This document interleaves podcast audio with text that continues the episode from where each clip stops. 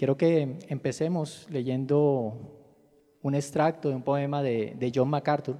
Pueden sentarse.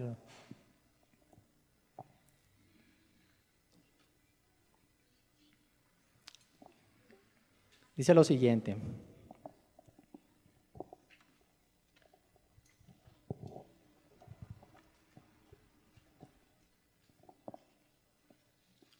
Oíd el clamor de las naciones y vuelve el eco a resonar. El gemido de pobres corazones que no cesan ansiosos de clamar.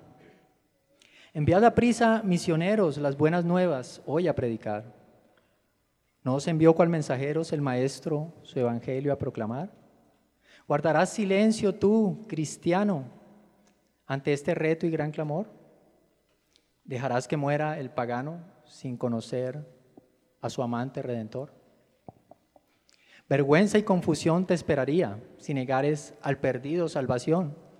Infiel a Cristo tú serías si no compartes la eterna redención. Hermanos, y cuán importante es como creyentes poder redescubrir el profundo valor de la gran comisión que, que Dios le entregó a su iglesia.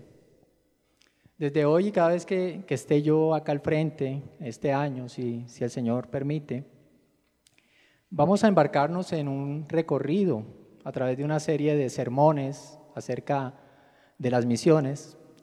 Esta serie la vamos a titular Extendiendo el reino de Dios. El propósito de esta serie, hermanos, va más allá de querer proporcionarles una mera información intelectual.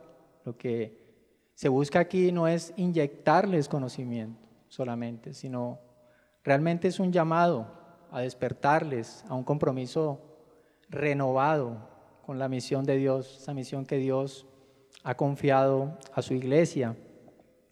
La idea, hermanos, es que cada sermón que se predique en esta serie sea como una ventana a través de la cual podamos observar cómo las misiones no son tan solo un tema de la Biblia, sino el mismo latido del corazón de Dios resonando a través de las escrituras. Esta serie, hermanos, busca ser un estímulo, un estímulo de transformación, un llamado a que dejemos de ser meros espectadores y nos convirtamos realmente en participantes activos de la misión de Dios, esa misión que Dios ha encomendado a su pueblo. ¿Y por qué, hermanos? Porque entendemos que las misiones no son solamente responsabilidad de los misioneros que se encuentran en África o en Medio Oriente. Las misiones son responsabilidad de cada miembro de la iglesia local y de cada creyente del cuerpo de Cristo. Las misiones son el aliento que da vida a la iglesia.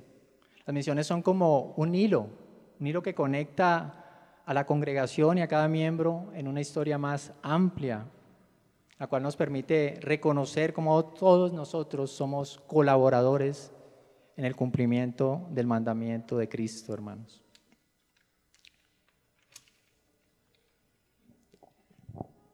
Las historias que vamos a estudiar a lo largo de estos sermones no debemos verlas como simples narraciones del pasado, sino veámoslas como ese llamado de Dios que resuena a través de los siglos y que atraviesa los límites del tiempo y hoy nos convoca a ser participantes activos de su misión, de su obra.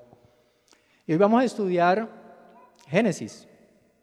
Un libro en donde podemos hallar esas huellas de las misiones desde la creación. La historia que se desarrolla en Génesis 3, versículos 8 y 9, que es la porción en la cual nos enfocaremos el día de hoy, eh, nos habla de que Adán y Eva no solamente fueron buscados, sino que también hay una iniciativa de Dios por restaurar la comunión perdida. El juicio de Dios, hermanos, sobre la humanidad después de la caída pudo haber sido o, haber tomado más bien un camino desolador. Dios habría podido enviar un ángel con su espada desenvainada para, para destruir a Adán y con él a toda la creación. Y este hubiese sido un desenlace lamentable, ¿verdad? Habría significado la destrucción de la raza humana desde el principio, la absoluta imposibilidad de los hombres de haber podido gozar y disfrutar de su Creador. También el juicio de Dios podría haber sido abandonar por completo a la humanidad, condenándola a vivir sin su presencia, tanto en esta vida como en la eternidad, privándola de todo propósito o esperanza. Y este destino también hubiera sido una sentencia terrible para el ser humano. Nos recuerda lo que describe Pablo en aquellos que son abandonados por Dios. Y esto lo toca él en Romanos 1.28. Dice, así como ellos no tuvieron a bien reconocer a Dios, Dios los entregó a una mente depravada para que hicieran las cosas que no convienen. Pero lo que hizo Dios, hermanos, fue acercarse. Dios no abandonó a su suerte al hombre pecador, ni lo desintegró con la furia de su espada.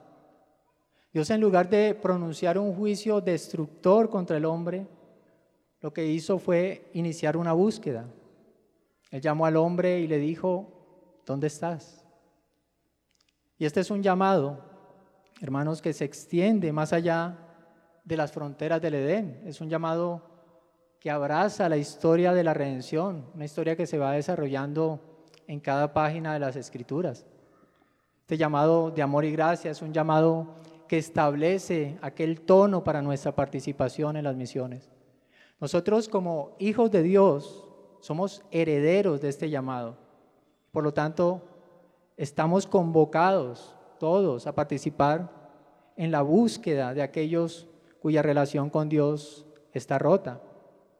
Por lo tanto, mi propósito en esta mañana, hermano, es que tú salgas de aquí con el ánimo de comenzar a aplicar en tu vida los principios que hoy estudiaremos, que te sientas retado a responder al llamado de Dios para restaurar relaciones rotas y que participes activamente como un obrero en la misión de llevar el mensaje de restauración a quienes su pecado les ha hecho vivir escondidos de Dios.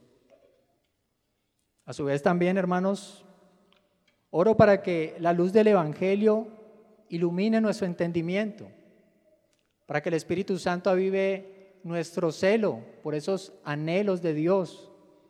Y oro para que desde el día de hoy nuestra iglesia local comience a brillar con una renovada pasión por las misiones. Este sermón lo he dividido en dos puntos. Primer punto, la iniciativa de Dios, versículo 8, y el llamado de Dios, versículo 9.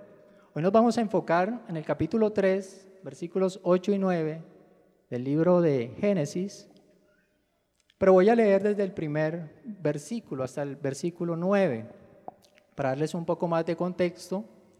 Después oraremos y avanzaremos con nuestro sermón. Dice el capítulo 3, Génesis.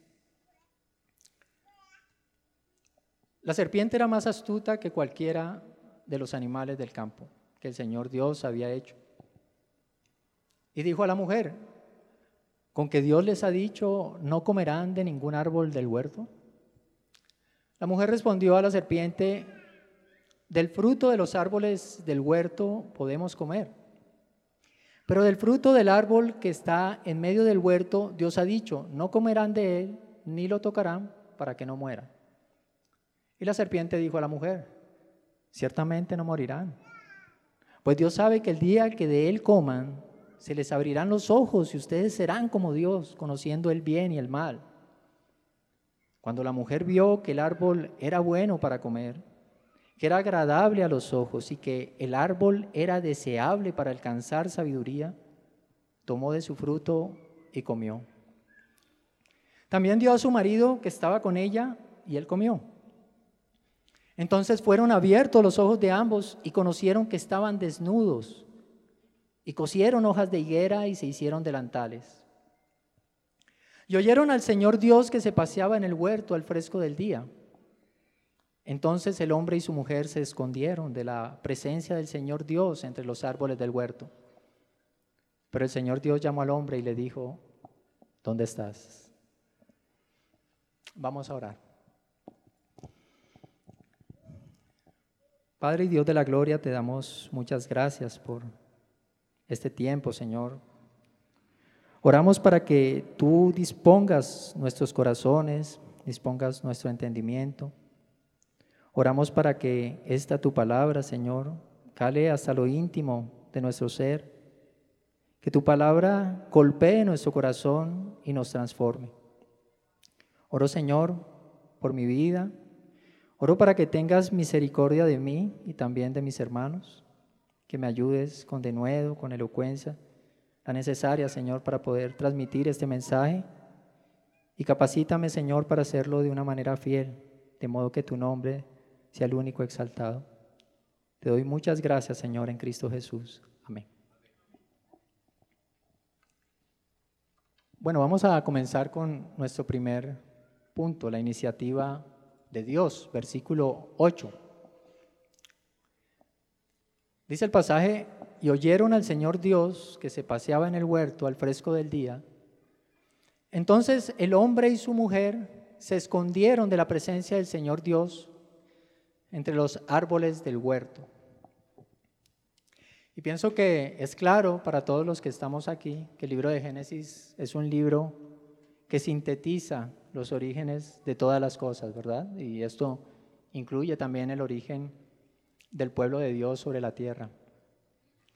El primer capítulo de este libro del Pentateuco nos presenta el propósito creador de Dios. Entonces nos habla de cómo Él creó todas las cosas, ¿verdad? Lo hizo de una manera ordenada, buena y para su gloria. El capítulo 2 nos detalla la creación del hombre y la mujer, la ubicación que tenían en el jardín del Edén, la prohibición de que no comieran del árbol del conocimiento del bien y del mal.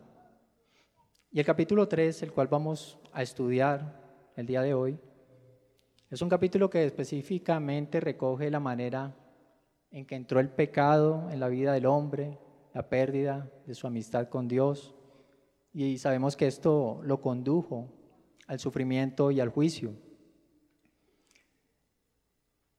Es aquí en el capítulo 3, hermanos, donde comienza ese gran drama de la historia humana, ese drama que hasta nuestros días aún no ha llegado a su fin. Aquí en este capítulo encontramos la explicación de por qué la condición caída de nuestra raza. También aprendemos acerca de las artimañas de nuestro enemigo, el diablo. Podemos contemplar en este capítulo la total incapacidad del hombre de, caminar en verdadera justicia. También descubrimos cómo los efectos del pecado hacen que el hombre huya de Dios, se esconda de Dios. Algo que también podemos aprender en este capítulo, es un capítulo que tiene mucha enseñanza, es la actitud de Dios hacia el pecador. Observamos también desde el principio nuestra tendencia humana de tratar de cubrir la vergüenza moral por medio de obras realizadas por nuestras propias manos. Y aprendemos también cómo el hombre no puede acercarse a Dios a no ser que sea a través de un mediador. Algunos comentaristas bíblicos consideran que este capítulo es el más importante de la Biblia, ¿verdad? Dicen que es ese eje alrededor del cual gira el contenido de las escrituras. Y realmente es una afirmación que no es difícil comprobar. Si nosotros leemos los capítulos 1 y 2, ¿verdad?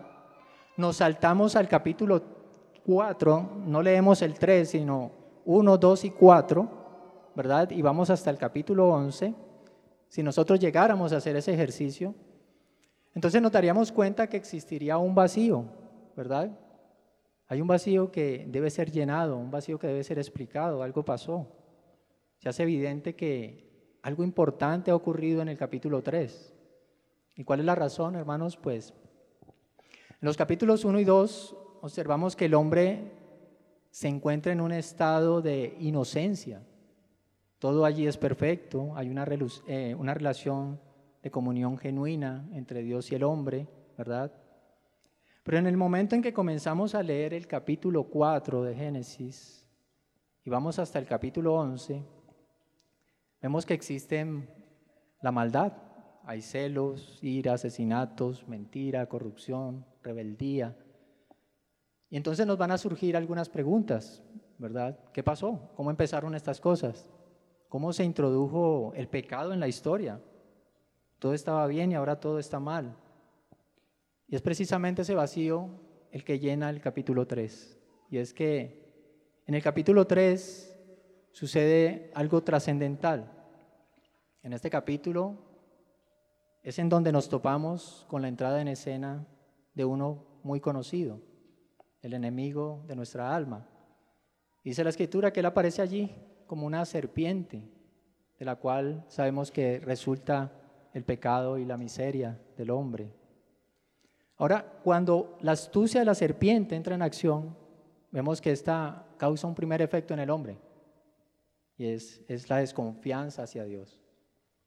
Luego, no contento o contenta con esto, la serpiente introduce la tentación, una tentación que conllevó al hombre a la desobediencia. La desobediencia infundió en el hombre el terror hacia Dios, un terror que lo hace huir, esconderse. Y finalmente nos encontramos con la autojustificación del hombre, un pecado que, al igual que Adán, hoy seguimos empleando cuando buscamos culpar a otros e incluso a Dios mismo de aquello de lo que hemos sido culpables nosotros. En el versículo 4 de este capítulo, Satanás sugiere al hombre que, que Dios le ha retenido el mejor regalo, que Dios lo está limitando, que lo hace por envidia, para que no sean como Él. Y es, y es triste ver que, que el hombre confía en la supuesta bondad de Satanás, en lugar de confiar en la verdadera bondad de Dios. Lo que hace es juzgar a Dios, ¿verdad? Según la mentira de, Satanás. El hombre le cree a Satanás en lugar de a Dios. Le cree que no morirá a pesar de que Dios le dijo que, que sí sucedería. Y entonces el hombre desecha al Dios que lo había creado y bendecido con el fin de satisfacer sus propios deseos. Pues hay una supuesta mejor vida, ¿verdad? una, mejor vida que está allí a su alcance, como predican algunos hoy en día. Y no confiando en Dios, Él usa su propia forma de buscar la felicidad por un camino más ancho, tal como lo hacen hoy en día eh, algunos, o el hombre necio, ¿verdad? Quiere apartarse del camino angosto y coger la ruta más ancha. Y es paradójico aquí, hermanos, que mientras que el hombre buscó exaltarse a sí mismo para ser como Dios, Cristo, siendo Dios, no se aferró a su gloria divina, sino que se humilló, despojándose de sus privilegios divinos para hacerse semejante al hombre. Y en el versículo 7 observamos a Adán y Eva esforzándose por tratar de, de cubrir su vergüenza ¿verdad? Y ellos crean delantales diseñados por ellos mismos de, hojas de higuera, tal como ocurre hoy en día cuando, cuando dedicamos todos nuestros esfuerzos por intentar cubrirnos con lo que creemos que puede ocultar nuestro pecado, ¿verdad? Y hay ideologías humanas, religiones, dinero, moralidad externa, fama. Son hojas de higuera, hermanos, con las que buscamos cubrirnos. Y a la luz de, todo este contexto, entonces comienza nuestro pasaje, versículo 8. Y nos dice, y oyeron al Señor Dios que se paseaba en el huerto al fresco del día. Entonces el hombre y su mujer se escondieron.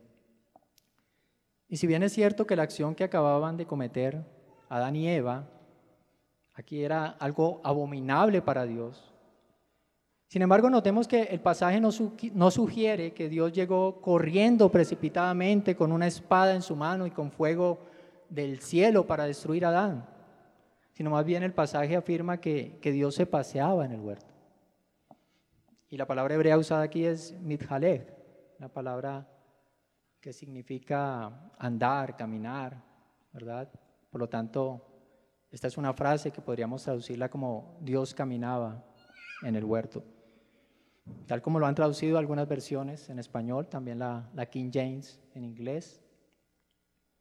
Y es claro que aquí nos encontramos ante una teofanía, ¿verdad? Una manifestación visible, perceptible a los sentidos de Dios. Y, esto es algo que nos habla aquí de esa relación personal y cercana que Dios tenía con Adán. Pero, hermanos, el punto aquí es que se nos dice que Dios venía caminando, ¿verdad? Y sabemos que el propósito de Dios al caminar por el huerto no era una necesidad física, porque entendemos que Él es Dios y Dios no necesita de ejercicio, tomar el aire fresco. Es evidente que su propósito aquí era otro. Su propósito era buscar a Adán.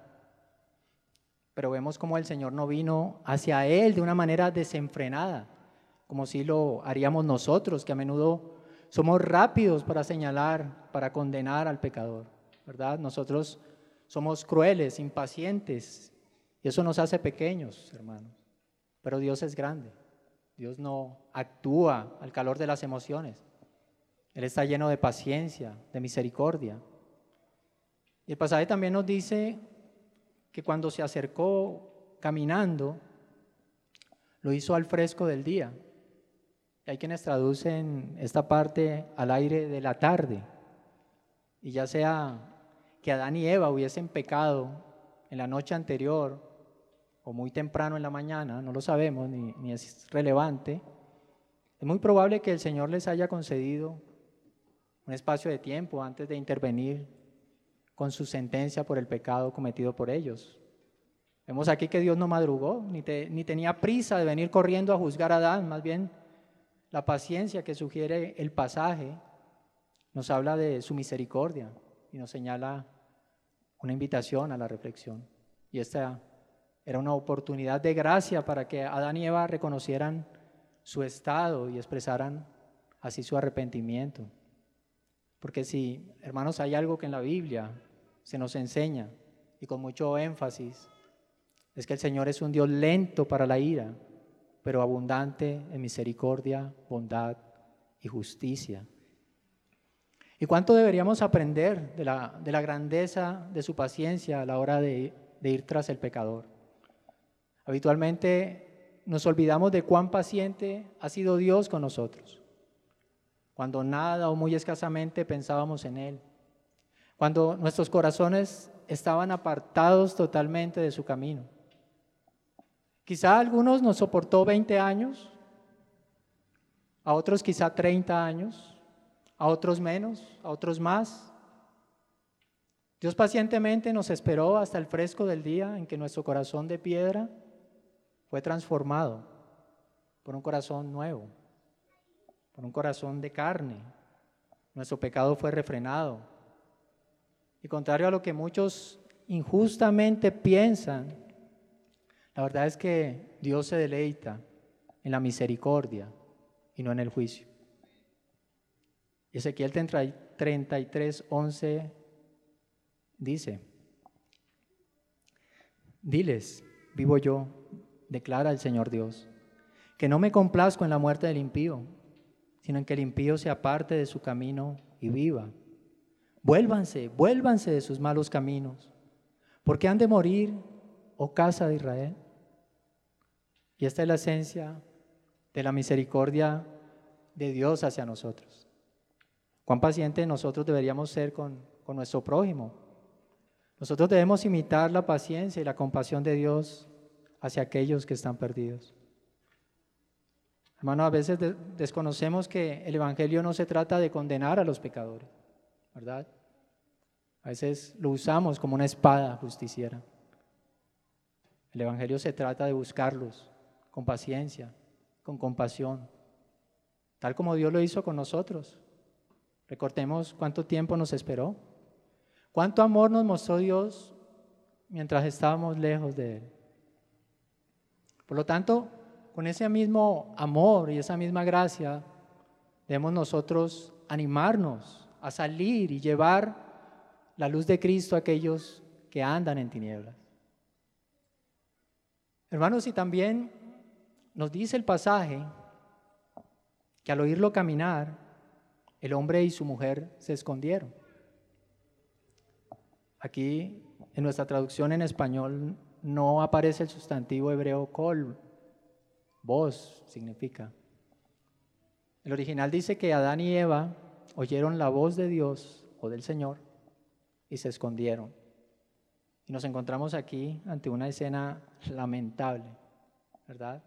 Quienes habían tenido hasta ese momento una gozosa comunión con su Creador, ahora huyen de Él, ¿verdad? Aquella voz que inicialmente fue una fuente de guía y de compañía para Adán, ahora ¿qué le produce? Terror, ¿verdad? Culpa. El pecado acá acababa de crear una brecha en la relación entre Dios y el hombre, haciendo que el hombre se sintiera separado, avergonzado en su presencia. El hombre en lugar de continuar experimentando esa comunión que antes disfrutaba por su obediencia, ahora encontramos que él experimenta el miedo a enfrentar las consecuencias de su desobediencia.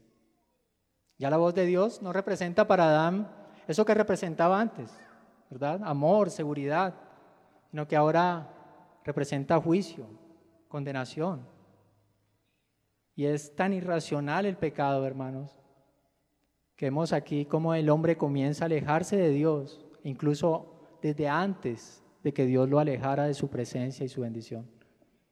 Adán y Eva estaban huyendo en ese momento de esa única esperanza de perdón y de restauración que tenían. El pecado es algo perturbador. Vemos en este ejemplo cómo hace que los hombres abandonen la verdadera fuente de gozo y lo hace introduciéndoles miedo en el alma. El pecado no busca otra cosa que privar a las personas del consuelo que solo hallamos en la presencia de Dios. Pecado crea más necesidades que, que algún tipo de bienestar, porque, hermanos, el pecado es una simple ilusión. El pecado es un ídolo inútil. El pecado es un amante que te promete y mañana te abandona.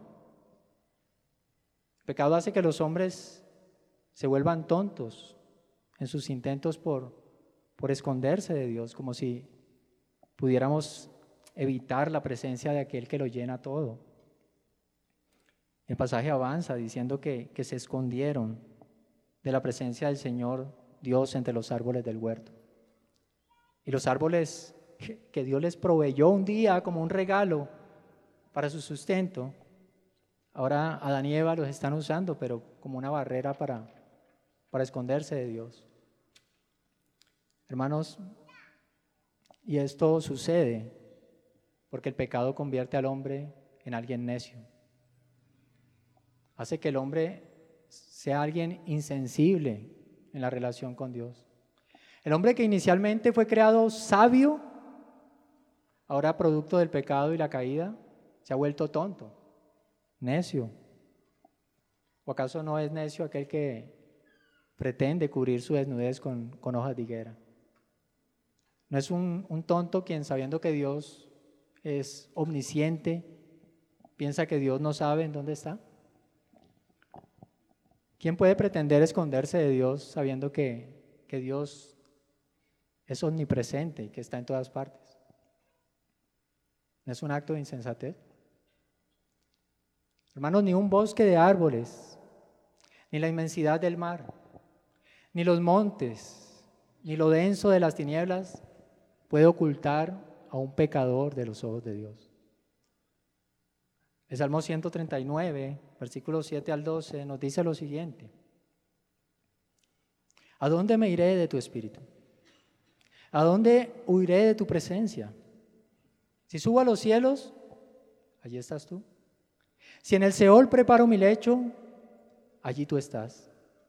Si tomo las alas del alba y si habito en lo más remoto del mar, aún allí me guiará tu mano y me tomará tu diestra.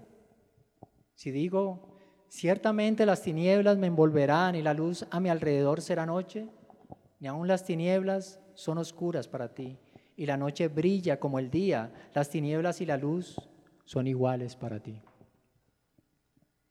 Nosotros, hermanos, en muchas ocasiones actuamos al igual que Adán, cuando tratamos de esconder, de disimular o de justificar nuestro pecado.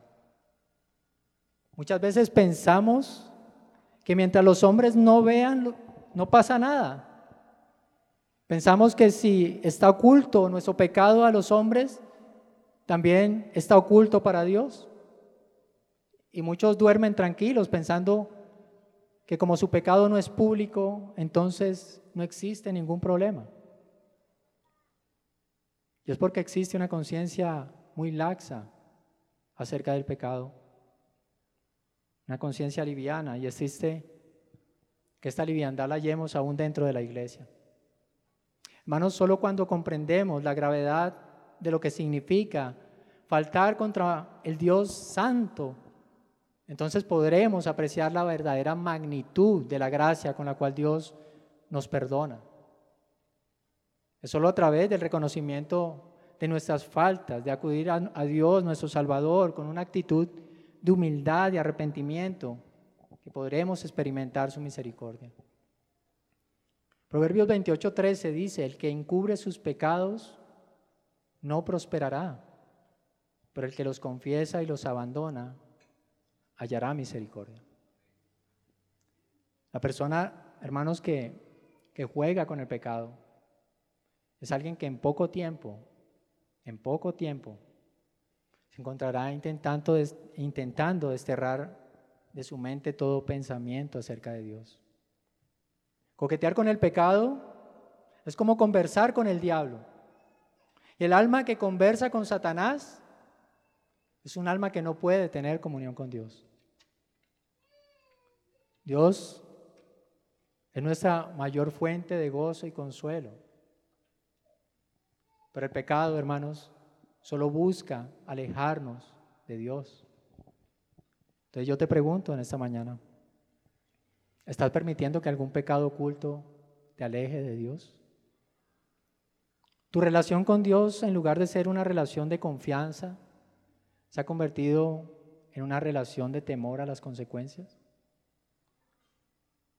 En todo momento, la escritura nos exhorta a ser conscientes de las trampas del pecado. Y debemos buscar la comunión con Dios en lugar de apartarnos de Él. Apartarnos de Dios es absurdo.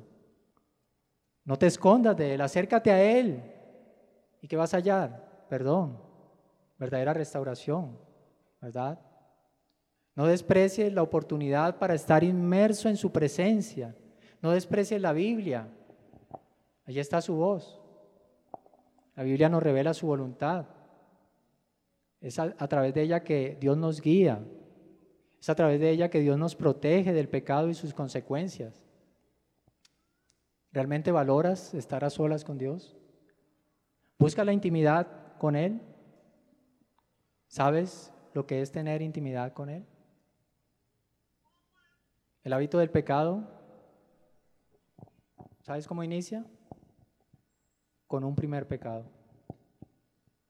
Y si tú no te arrepientes, este hábito, poco a poco, va a ir cauterizando tu conciencia hasta conducirte a la apostasía o quizá a la blasfemia. Y debes tener cuidado estar vigilante en la tentación. Cuando el pecado se convierte en un hábito al que cedemos con mucha facilidad, entonces nos estamos hallando frente al desprecio de la palabra de Dios. Hermanos, y quien desprecia este libro es alguien que desprecia a su autor. ¿Has meditado en eso? Y debes considerar algo más. Cuando cedes terreno al pecado en tu vida, esto no solo afectará tu propia relación con Dios, sino que también impactará tu capacidad para cumplir tu deber de testificar a otros el Evangelio. Si el pecado te aparta de Dios y oscurece tu vida, ¿cómo puedes esperar llevar la luz de Cristo a aquellos que están en tinieblas? Nuestra comunión con Dios es algo fundamental para poder ser verdaderos testigos de su amor y gracia. El apartarnos de Dios nos hace que perdamos la sensibilidad por la necesidad espiritual de nuestro prójimo.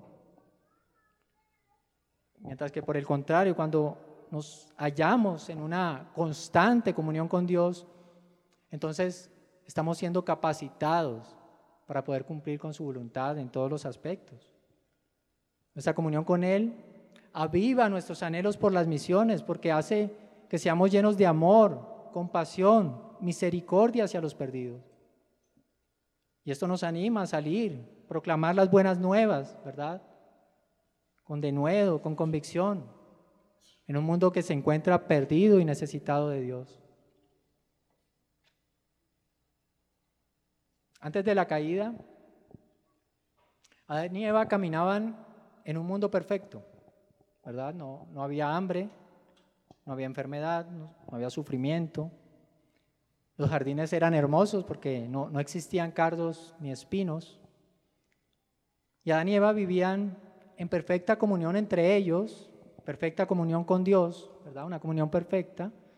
Hasta incluso era posible que habitualmente pasearan con Dios al fresco del día, no lo sabemos. Todo andaba muy bien. Génesis 1.31 dice, Dios vio todo lo que había hecho y era bueno en gran manera. Y fue la tarde y fue la mañana el sexto día. Pero la Biblia nos enseña algo. Y es que una vez que el hombre y la mujer se apartaron del plan ordenado por Dios, de manera lamentable, todo esto que era perfecto se vino abajo. Surgió algo de lo que ya nadie quiere predicar, pero de lo cual tampoco nadie puede escapar, y es precisamente el pecado. Llamado hermano, cuando, cuando tú y yo nos apartamos de ese propósito divino, lo único cierto es que vamos a encontrar tragedia y ruina. El peso del pecado y la carga de la culpa fue lo que hizo que el hombre huyera de la presencia de Dios. Ellos eran conscientes de su ofensa hacia el Señor y tenían terror de su desaprobación. Ahora la idea de acercarse a Dios con la misma confianza de antes ya les resultaba a ellos algo impensable, por eso se escondieron. Y en nuestra condición de pecado, los seres humanos tanto a lo largo de la historia como al día de hoy, nos encontramos en una situación muy parecida a la de Adán y Eva. Nosotros pecamos y buscamos escondernos de Dios, ¿verdad? Pero hay algo que debemos tener muy claro en todo esto. Es, que a pesar de que somos nosotros quienes ofendemos a Dios con nuestro pecado, de que somos nosotros quienes huimos de Dios y que somos nosotros quienes generamos un ambiente hostil entre Él y nosotros, es Él. Es Él quien toma la iniciativa de acercarse a nosotros. Y a través de este pasaje nos hemos podido dar cuenta que desde el principio fue Dios quien inició la búsqueda del hombre pecador. Y Él mostró de esta manera un, amor incondicional, un anhelo por restaurar, ¿verdad? Aunque la, la desobediencia causó la ruptura en la comunión perfecta entre Dios y el hombre en Edén, vemos que Dios no permaneció ni en silencio ni distante. En lugar de él esperar con indiferencia a que Adán y Eva dieran ese primer paso hacia la reconciliación, algo que jamás iban a dar, Dios mismo se encaminó en su búsqueda. Y aquí mostró Él su aspecto de, su carácter, compasión, su compromiso por restaurar la relación quebrada por el pecado. Y aquí precisamente en esto, hermanos, que, hallamos esa esencia del Evangelio. La esencia del Evangelio, el hombre huyendo de Dios, Dios buscando al hombre, y es que el hombre en su estado natural no quiere acercarse a Dios. No es el hombre quien pregunta, Señor mío, ¿en dónde puedo hallarte? Sino es Dios quien siempre busca al pecador y le llama diciéndole, ¿dónde estás? Amados, y esto es algo que debemos meditar. Debemos meditar sobre Dios tomando la iniciativa de buscar al pecador. Porque este es un acto de Dios que establece un modelo para nuestra participación en las misiones. Su iniciativa es algo que no solo nos habla de su carácter, es algo que también nos da ejemplo. Él no espera pasivamente nuestra respuesta, sino que nos busca, expresando su misericordia, su deseo por restaurar. Hay una comunión perdida, ¿verdad? Hay personas que andan en tinieblas, pero Él busca restaurarles. Dios siempre nos ha dado ejemplo de su búsqueda, una búsqueda incansable por los perdidos. Nosotros como hijos suyos, como imitadores de Cristo, es nuestro deber reflejar esa misma iniciativa y esa misma compasión. Nosotros debemos buscar en oración convertirnos en verdaderos instrumentos de su gracia. Debemos buscar en oración convertirnos en valientes proclamadores del mensaje de esperanza, de salvación. Aquel mensaje que aún en un mundo hostil como el nuestro puede proporcionarnos reconciliación, puede darle esperanza a aquellos que se esconden de Dios. Y esto, hermanos, da paso a nuestro segundo punto, el llamado de Dios, versículo 9. Y dice el pasaje, pero el Señor Dios llamó al hombre y le dijo, ¿dónde estás? Si bien la mentira de Satanás tenía un propósito perverso, paradójicamente esta mentira solo sirvió para mostrar la verdad de Dios. Él pretendió hacer mal, ¿verdad? Pero Dios lo usó para bien. Y es muy claro que la creación por sí sola no hubiera podido revelarnos todo lo que es Dios.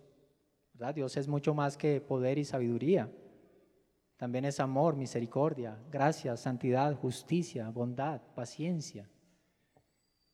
¿Y en dónde más podría brillar todo ese glorioso carácter de un Dios salvador si no era en el oscuro telón de fondo de un mundo perdido? Cuando hay oscuridad, la luz brilla más, ¿verdad? Cuando hay un fondo negro y se colocan diamantes, estos resplandecen. Hermanos, si Dios en el principio descendió, Él lo hizo para crear, pero luego de la caída del hombre, Dios volvió a descender, pero, pero esta vez lo hizo para salvar.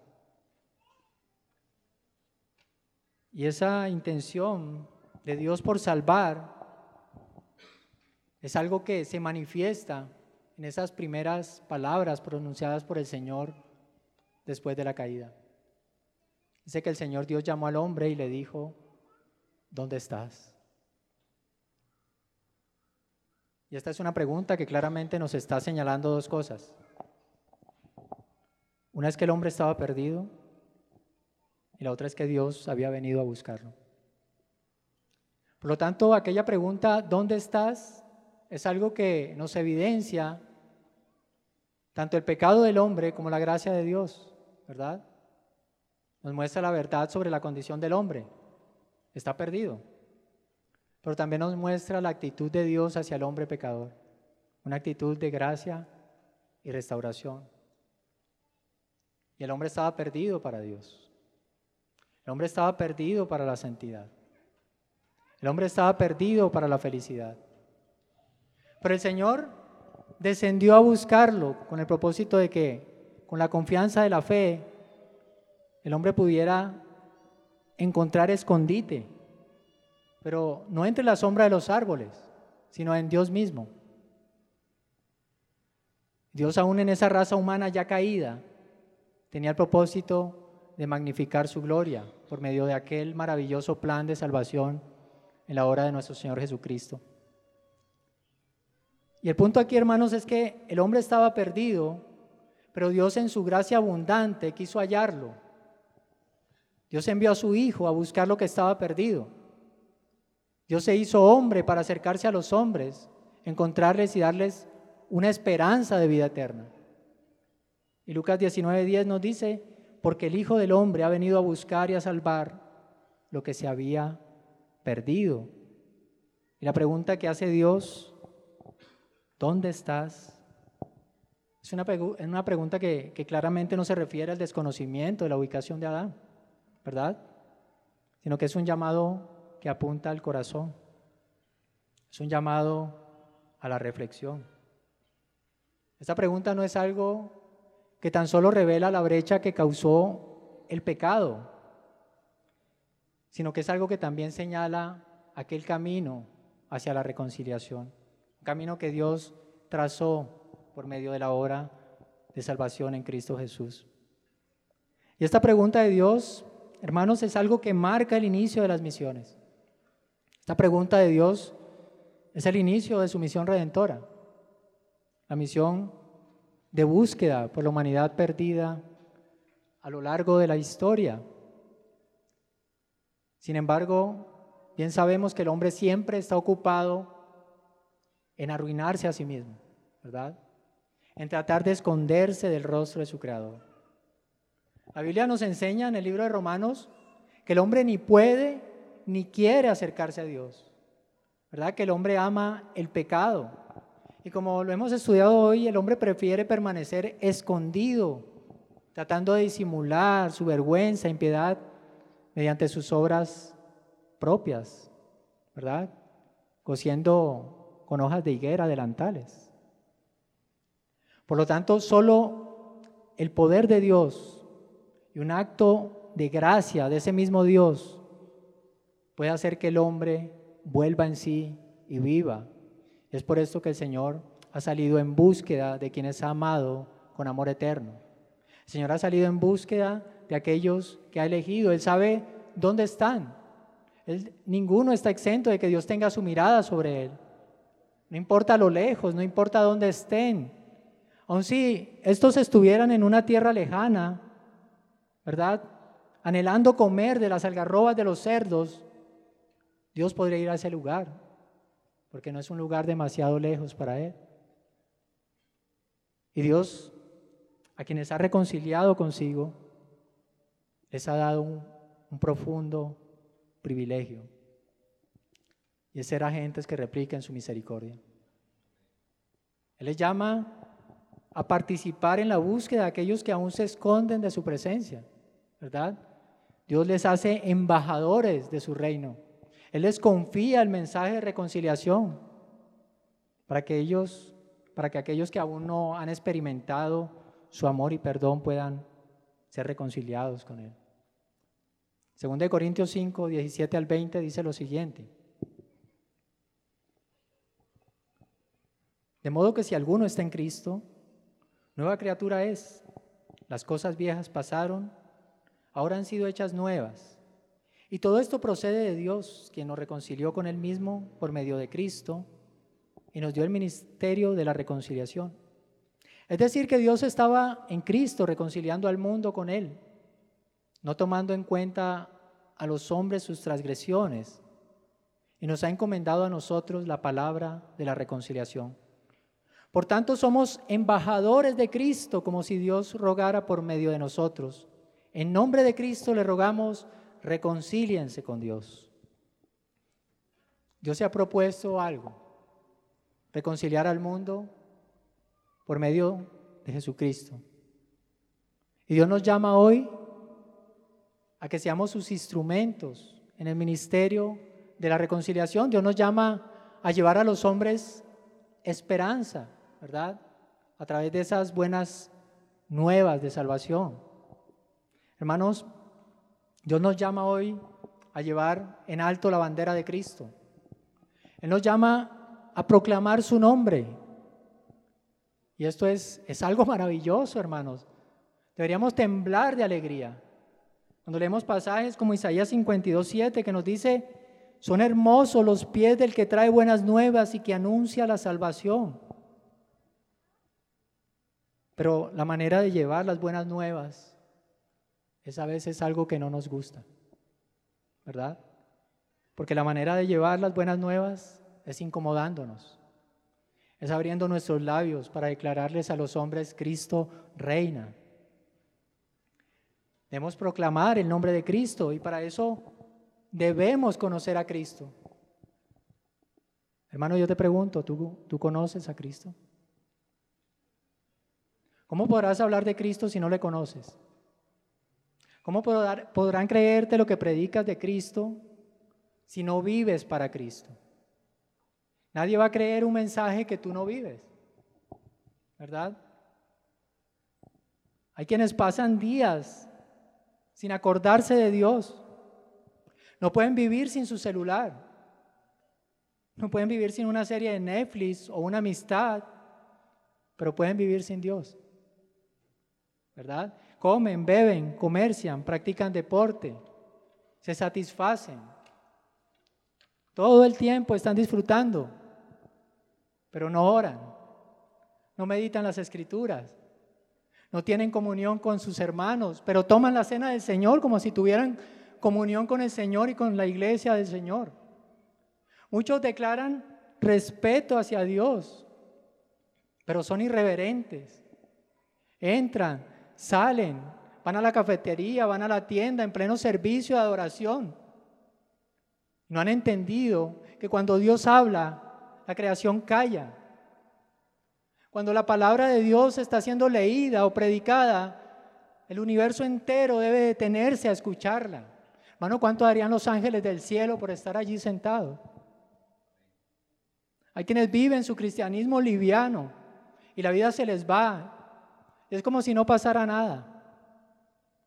Se deleitan en placeres temporales, descuidando su vida espiritual y no hacen nada por resolverlo. Dios sabía en dónde estaba Adán cuando él le preguntó, ¿dónde estás? Pero él quería con esta pregunta que Adán cuestionara su corazón. Por lo tanto, no es porque Dios no sepa tu ubicación hoy que Él te pregunta, ¿dónde estás?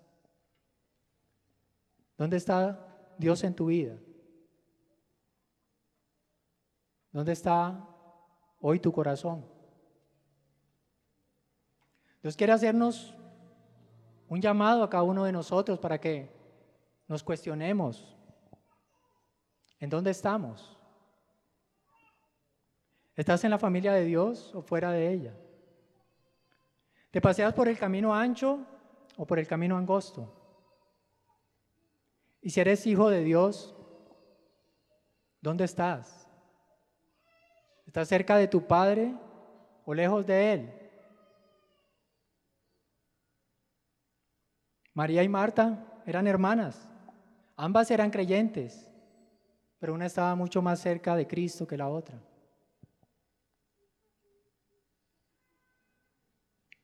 ¿En dónde estás, iglesia, en cuanto a tu comunión con Dios? ¿En dónde estás, iglesia, con respecto a tu amor por los perdidos? ¿En dónde está tu celo por la gloria de Dios?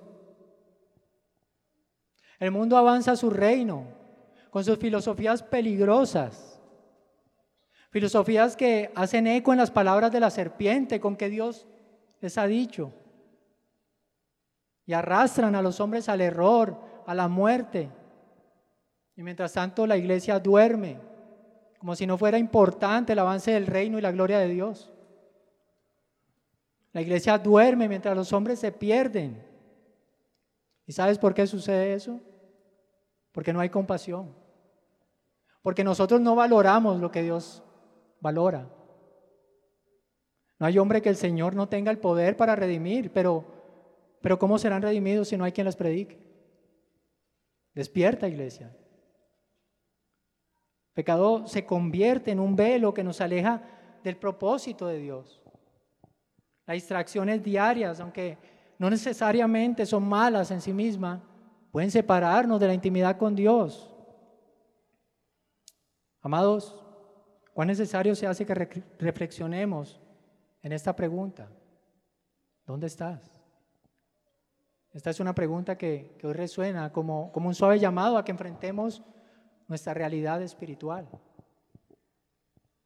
Nuestro problema es que una y otra vez nosotros repetimos el mismo error de Adán, ese pecado abominable, en lugar de, de vivir la vida como el Señor nos demanda, nosotros elegimos vivirla según nuestras ideas humanas. El llamamiento a vivir la vida, a la manera que Dios nos demanda, las encontramos en las enseñanzas de Cristo, las encontramos en su palabra. ¿Dónde estás en cuanto a la meditación de la palabra del Señor? ¿Cómo es tu relación con la palabra del Señor? La causa principal de todos nuestros problemas es la fatal idea de que sabemos vivir la vida de una manera mejor de la que indica nuestro Creador. Y es nuestra autosuficiencia, es nuestro egoísmo, es nuestra liviandad lo que nos impide que, impactemos al mundo, impide que, que tengamos una vida espiritual que redunde en frutos para Dios y asimismo que nuestro testimonio anime a otros a caminar con Cristo. Vemos cómo en primer siglo, 12 hombres, la gente decía, ¿quiénes son estos que impactan el mundo? Trastornan el mundo.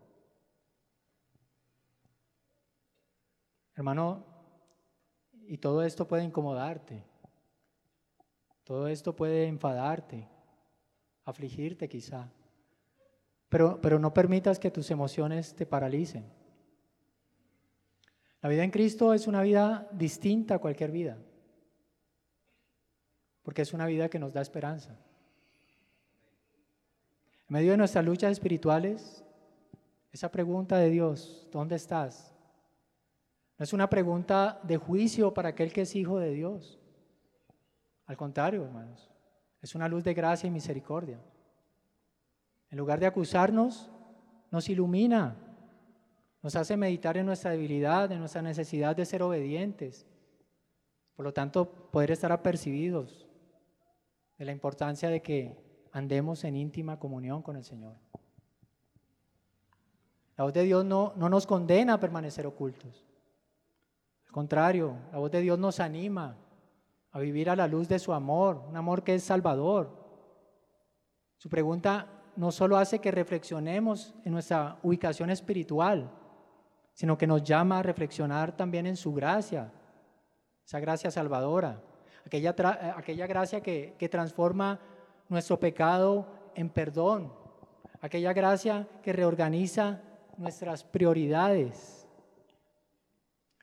Por lo tanto, hermano, responder de manera sabia a ese llamado que Dios hace a nuestras vidas no es solo algo que nos permite ser restaurados solamente, sino que también nos capacita para llevar de manera apropiada esa luz de esperanza a aquellos que hoy se esconden de Dios.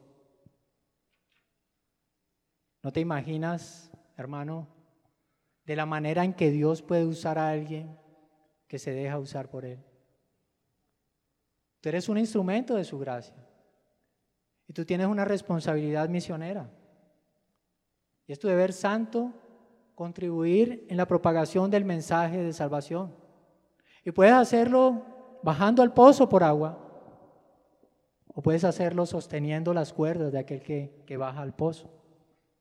Puedes hacerlo con tus oraciones, con tus recursos físicos, con tus recursos económicos.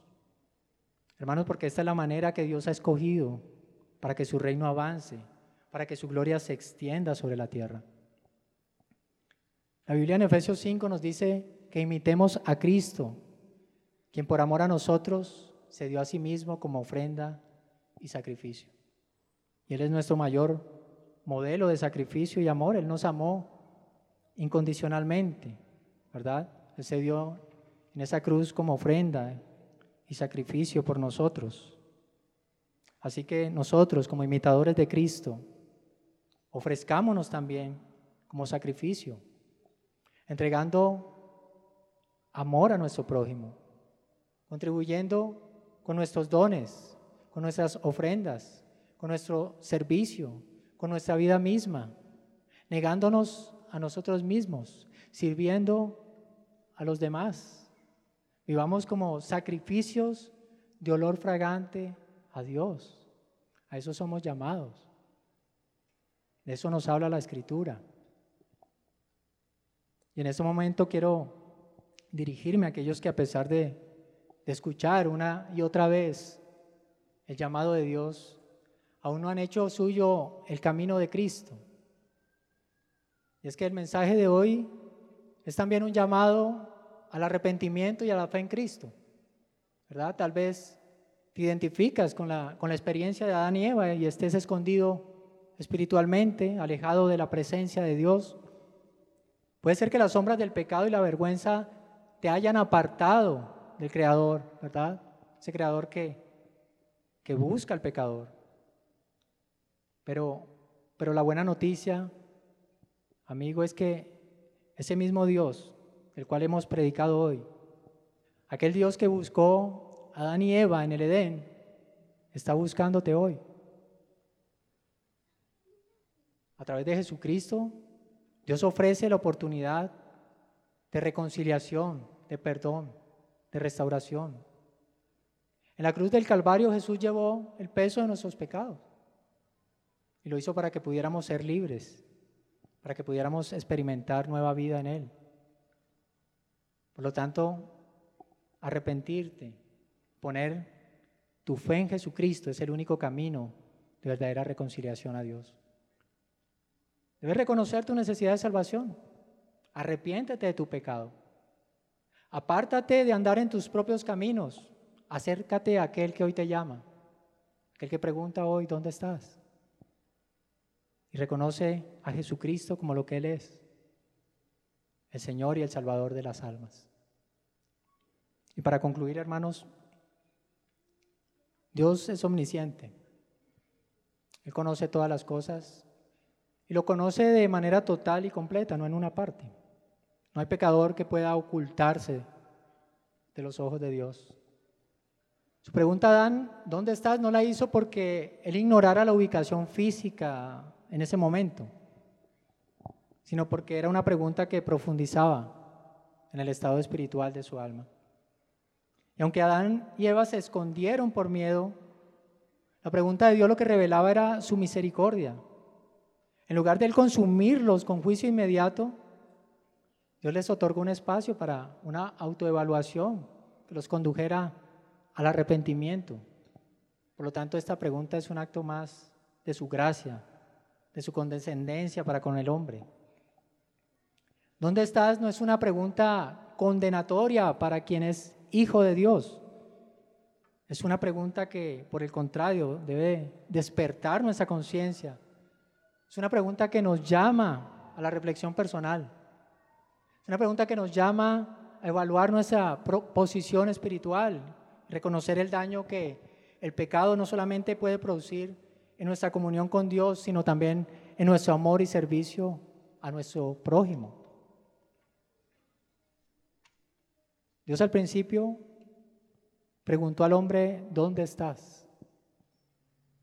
Y Dios sigue preguntando hoy a la humanidad, ¿dónde estás? Lo hace reiteradamente, perseverante. Es un llamado a la reconciliación, un llamado al retorno a la comunión con Él. Es una pregunta que nos recuerda que incluso en medio de las consecuencias del pecado, la gracia y la misericordia de Dios siempre permanecen presentes. Y así como Dios tomó la iniciativa de buscar a, la humanidad perdida para reconciliarla con Él, lo que quiero que te quede hoy, hermano, es que la iglesia está llamada a imitar su amor y compasión al participar del ministerio de, la reconciliación. Usémonos en este privilegio y asumamos con mucha pasión nuestra responsabilidad de llevar ese mensaje de esperanza y de salvación a aquellos que están escondidos espiritualmente. La misión de la iglesia no se trata tan solo de proclamar un mensaje, sino de involucrarse activamente en misericordia, en compasión, tratar de restaurar en el Señor las relaciones rotas.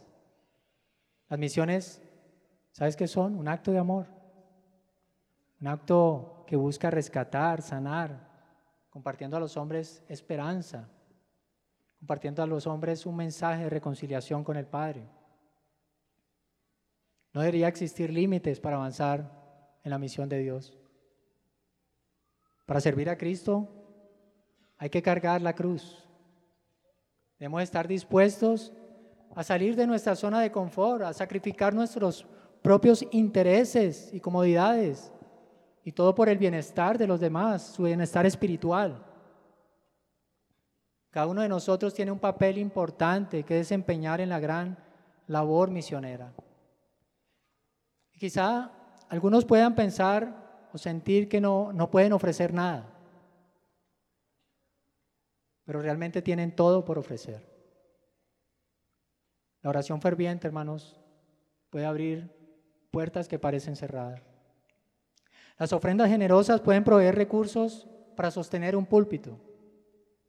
Los actos de servicio pueden demostrar amor al mundo, el amor de Cristo de una manera palpable. Por lo tanto, yo les animo, hermanos, a que nos comprometamos activamente en la extensión del reino de Dios.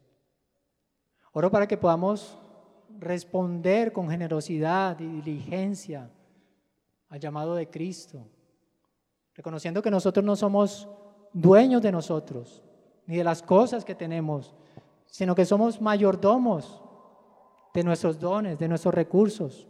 Es algo que Cristo nos ha confiado, pero son de Él. Y este llamado misionero desde el principio que hemos estudiado hoy, hermanos, no es solo un, un episodio de la historia sino un mandato que trasciende el tiempo hasta nuestros días. Comprometamos, comprometámonos a que nuestras vidas sean obedientes a ese mandato, que reflejen el mismo amor y la misericordia de Dios por el mundo perdido. Y es mi anhelo y mi oración en esta mañana, hermanos, que esta congregación, Iglesia Bíblica Ra, comience desde hoy a ser reconocida por su amor, por su compromiso con la misión que nos ha encomendado nuestro amado Salvador. Amén. Vamos a orar.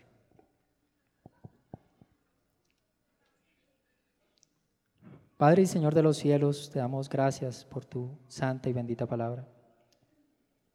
Gracias Señor porque eres tú quien cambió nuestro corazón cuando andábamos alejados de Dios preguntaste, ¿dónde estás? Señor, y nos diste una vida nueva para que andáramos en ella. Pero hoy nos sigues preguntando, ¿dónde estás? Una pregunta que apunta y señala nuestro corazón para que reflexionemos, para que meditemos en nuestra ubicación espiritual. Ayúdanos a vivir vidas coherentes con nuestra fe. Ayúdanos a vivir vidas que reflejen tu gloria, Señor.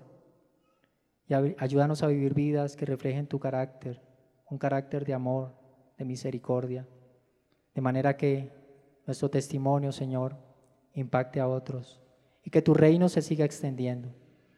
Alabado sea tu santo nombre en Cristo Jesús. Amén.